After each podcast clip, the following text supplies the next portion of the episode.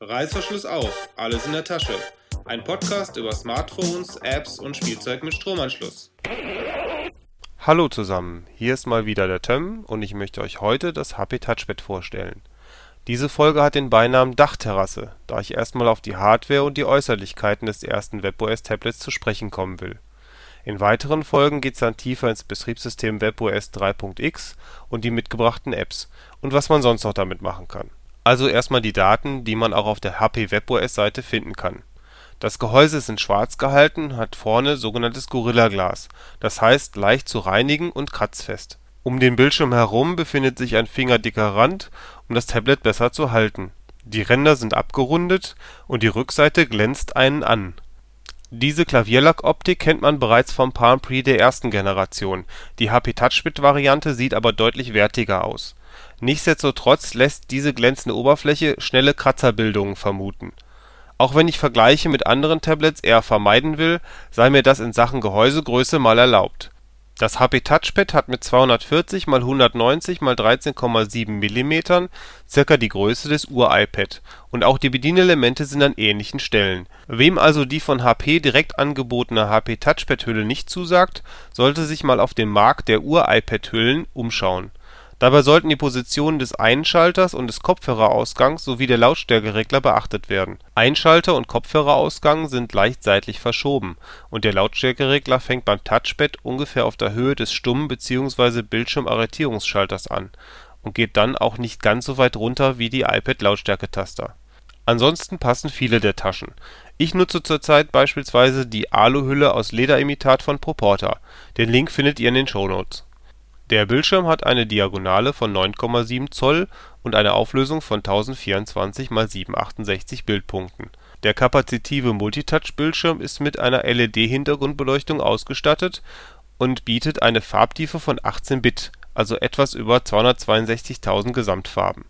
Außerdem ist der Bildschirm auch schräg von der Seite gut einsehbar. Im Innern werkelt ein Zweikern-Snapdragon-Prozessor von Qualcomm mit 1,2 GHz Taktfrequenz und dem zur Seite stehen 1 GB RAM. Für Dokumente, Medien und Apps bietet das Touchpad je nach Ausführung 16 oder 32 GB an. In der aktuell ersten Version sind die Funkbrücken zur Außenwelt auf Bluetooth und WLAN beschränkt, eine UMTS-Version wird es erst später im Jahr geben. Dafür ist Bluetooth in der Version 2.1 inklusive A2DP (also auch Stereo-Audio) und das ganze WLAN-Alphabet A, B, G, N mit WPA, WPA2, WEP-Verschlüsselung vorhanden an Hardware-Schnittstellen gibt es einen Micro-USB-Anschluss am unteren schmalen Ende, der zum Laden und/oder zur Datenübertragung für den internen Speicherbereich dient, und einen 3,5 mm Stereo-Headset - bzw. Kopfhöreranschluss. An diesem lassen sich die Headsets, die bei den HP Virs oder bei den Palm Pres dabei sind, auch nutzen, nicht nur zum Audio-Hören, sondern auch zur Aufnahme. Darüber hinaus ist im HP Touchpad eine Frontkamera mit 1,3 Megapixeln und ein Mikrofon damit steht der Videotelefonie mittels Skype-Integration im WebOS 3.x nichts mehr im Wege. Halt Stopp! Zum Telefonieren dürfen natürlich auch Lautsprecher nicht fehlen. Davon gibt's im Touchpad sogar zwei, also Stereo. Diese sind auch noch mit der Beats Audiotechnik unterstützt, die einen sehr klaren und ausreichend lauten Klang hervorbringt.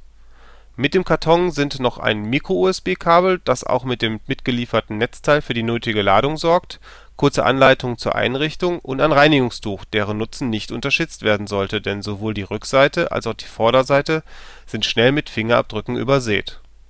Jetzt sind wir ja im Prinzip schon einmal rund gegangen, hier nochmal kurz zur Orientierung. Wenn man das HP Touchpad hochkant mit dem Knopf in der Mitte unterhalb des Bildschirms vor sich hat, befinden sich die Lautstärkeregler an der rechten Seite oben in der Nähe der Ecke, der Einschalter auf der oberen Kante in der Nähe der gleichen Ecke auf der oberen Kante links ist der Kopfhörereingang und zwischen Schalter und Buchse ist in der Mitte ein winziges Loch, hinter dem das eingebaute Mikrofon seinen Platz gefunden hat. Auf der linken Kante sind die beiden Lautsprecher, jeweils oben und unten. Jetzt wird man sich fragen, wieso links, oben und unten? Naja, Videos schaut man ja normalerweise im Querformat und dann stimmt's wieder, dann sind die Lautsprecher nämlich am oberen Ende des Tablets rechts und links.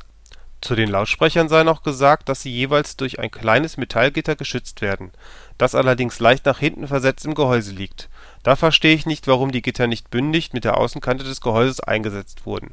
Die untere Kante wird dann nur noch durch den kleinen Micro-USB-Anschluss unterbrochen. Auf der Rückseite ziert das HP-Logo das Touchpad und auf der Vorderseite befindet sich unter dem Bildschirm mittig ein Knopf mit einer integrierten LED und über dem Bildschirm mittig ist die Kamera eingebaut. Wie bereits erwähnt, gibt es als Zubehör von HP unter anderem eine Tasche für das Touchpad, diese ist sehr leicht und umschließt das Tablet komplett. Die Vorderseite kann man aufklappen und nach hinten weg in verschiedenen Positionen als Aufsteller verwenden. Die Klappe ist dazu dreigeteilt und auf der Rückseite des Tablets eine Haltemöglichkeit, um die Klappe dort zu arretieren. Die Bedienelemente und Anschlüsse bleiben dabei alle erreichbar. Die induktive Touchstone-Ladetechnik kennen einige bereits seit dem Palm Pre und das Touchpad lässt sich auf der dafür vorgesehenen Touchstone-Ladestation schnurlos sowohl hochkant als auch querliegend aufladen das Touchpad braucht dazu noch nicht einmal aus der passenden Tasche von HP herausgenommen zu werden. Unabhängig von dem Einsatz der Tasche funktionierten dabei allerdings bei meinen Versuchen nicht alle vier Ausrichtungen, sondern nur zwei. Auf den Kopf gedreht und mit dem Knopf auf der rechten Seite ließ sich der Touchstone nicht überreden Energie zu spenden Trotzdem reichen die zwei funktionierenden Ausrichtungen beim Laden und sind sogar nötig, da der sogenannte Exhibition-Modus im webOS die Ladestation erkennt und der Bildschirm während der Ladung mit diversen Exhibition-Modus-Apps genutzt werden kann. Beispiele dafür sind die eingebaute Uhr oder Agenda-Anzeige oder die Facebook-App und nicht zuletzt SWR 3 Elchibition, um die neuesten Nachrichten lesen zu können, die Uhrzeit angezeigt zu bekommen und SWR 3 zu hören bei der Touchpad-Ladestation ist ein fest angebrachtes USB-Kabel und ein eigenes USB-Netzteil dabei. Sehr praktisch und bequem ist die Möglichkeit den Neigungswinkel der Ladestation sehr flexibel einstellen zu können. So kann das Touchpad beispielsweise als Radio oder elektronischer Bilderrahmen sehr gerade hochkant aufgestellt werden oder in einem angenehm flachen Winkel zur Nutzung der Bildschirmtastatur auf dem Schreibtisch als Ständer dienen. Als drittes Zubehörteil bietet HP direkt eine Bluetooth-Tastatur auch als Querz-Version mit deutschem Tastaturlayout an, die auch noch einige webOS-spezifische Sondertasten enthält. Die Tastatur ist auch wie alle anderen Touchpad-Zubehörteile in Schwarz gehalten und macht einen sehr wertigen Eindruck. Sie wird mit zwei Batterien betrieben und verbindet sich problemlos mit dem Touchpad. Jetzt noch kurz zu den Preisen. Diese variieren natürlich bei verschiedenen Internethändlern, deshalb hier von HP aufgerufene Preise zum Zeitpunkt der Aufnahme das Touchpad kostet als 16-GB-Version 479 Euro und mit 32 GB 579. Die Tastatur kostet glatte 70 Euro, die Tasche 49,99 Euro und die Touchstone-Ladestation 79,99 Euro.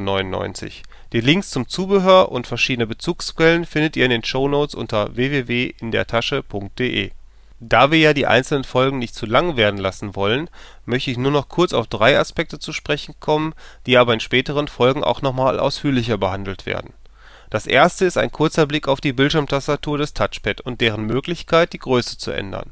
Unten rechts gibt es eine Taste, um die Tastatur wieder auszublenden. Wenn man diese länger festhält, dann erscheinen vier Auswahlmöglichkeiten für die Größe der Tastatur die einzelnen Stufen verändern die Höhe der Tasten, so dass man nach seinen eigenen Vorlieben und/oder der Größe seiner Finger bzw. Treffsicherheit die Tastengröße wählen kann. Das zweite ist eine Funktion, die bisher noch kein anderer Hersteller bietet: das Touch to Share. Diese Art der Kopplung von webOS-Geräten über Bluetooth zum schnellen Austausch von Informationen wird nicht über die Anwahl von Menüpunkten oder Starten von Apps initiiert, sondern nur durch bloßes In-die-Nähe-Bringen von webOS-Smartphones am Rücken und dem Touchpad unteren Bildschirmrand. Das soll nach einem Software-Update in naher Zukunft mit dem HP Vier funktionieren und mit dem bald verfügbaren Pre 3. Die Funktion Touch to Share dient im ersten Schritt zum Austausch der aktuell angezeigten Webseite. Beispielanwendung von HP zeigt eine Adressrecherche auf dem Touchpad und die anschließende Übermittlung der Kontaktseite auf das Smartphone die Webseite wird auf dem Touchpad dargestellt und das Smartphone angehalten, kurze Zeit später startet der Browser auf dem Smartphone und ruft die gleiche URL wie auf dem Touchpad auf. HP hat aber mit Touch to Share noch mehr vor in den nächsten Software-Updates. Wo wir gerade bei den Software-Updates sind. Diese werden beim Touchpad übrigens over the air, also direkt aufs Gerät installiert. Ein Anschluss an einen Drittrechner ist nicht notwendig, um das Update einzuspielen. Und nun das letzte Thema für diese Folge, der blinkende Knopf bzw. der Gestenbereich den blinkenden Knopf kennen einige noch vom Ur-Palm Pre, der mittlerweile in einschlägigen Foren als Pre- bezeichnet wird. Bei den späteren Modellen gab es dann keinen physikalischen Knopf mehr, sondern nur noch die Blinkfunktion und einen sensitiven Gestenbereich, der sich bei den webOS-Smartphones im gesamten Bereich unterhalb des Bildschirms befindet und einige Funktionsmöglichkeiten durch Wischtechnik mitbringt. Da allerdings im Gegensatz zu einem Smartphone ein Tablett öfter gedreht wird und der Bildschirminhalt mitdreht, sollte es eigentlich egal sein, wie man das Tablet hält. Dagegen würde ein fester Gestenbereich an einer Seite des Bildschirms auf einem Tablet sprechen Außerdem käme man immer mit den Fingern ungewollt beim Festhalten auf diesen Bereich und würde zu Fehlbedienungen führen. Heiß diskutiert wurde das Weglassen des Gestenbereichs beim webOS-Tablet. Allerdings ist das aus genannten Gründen durchaus sinnvoll. Der Knopf, der bereits beim Palm Pre für den Rückschritt in die Kartenansicht gesorgt hat, ist da die Ausnahme, die man leider dann doch immer mal wieder an dem Bildschirmrand sucht, wenn man das Tablett anders als gewohnt gedreht hat. Das muss aber nicht sein in die Kartenansicht gelangt man bei den Smartphones ohne Knopf wie dem Palm Pre 2 oder dem HP Veer durch einen Wisch vom unteren Bildschirmrand in den Bildschirm hinein, und genau diese Wischgeste funktioniert auch beim Touchpad und das praktischerweise, egal wie rum man es gerade hält, immer vom aktuell unteren Bildschirmrand aus. Mehr zu Apps und weiteren Funktionen wird es in späteren Folgen geben und zum Schluss noch ein paar Worte an unsere Hörer Traut euch ja bitte einfach mal auf den Anrufbeantworter zu sprechen und uns ein paar nette Worte oder Kritik zu hinterlassen. Außerdem würden wir uns über Rückmeldungen in Form von Bewertungen bei iTunes freuen. Damit helft ihr den Podcast bekannter zu machen und nicht zuletzt unsere Motivation für dieses Projekt zu fördern. Reißverschluss wieder zu, beim nächsten Mal ist etwas Neues in der Tasche. Die Shownotes und weitere Folgen findet ihr unter www.indertasche.de. Anregungen, Kritik und Fragen könnt ihr uns per Mail an mail.indertasche.de schicken oder ihr sprecht auf unseren Anrufbeantworter unter 02131 4052 3 die 9. Vielen Dank fürs Zuhören und nicht vergessen, wenn es euch gefallen hat, würden wir uns über Werbung für uns und Spenden an uns sehr freuen.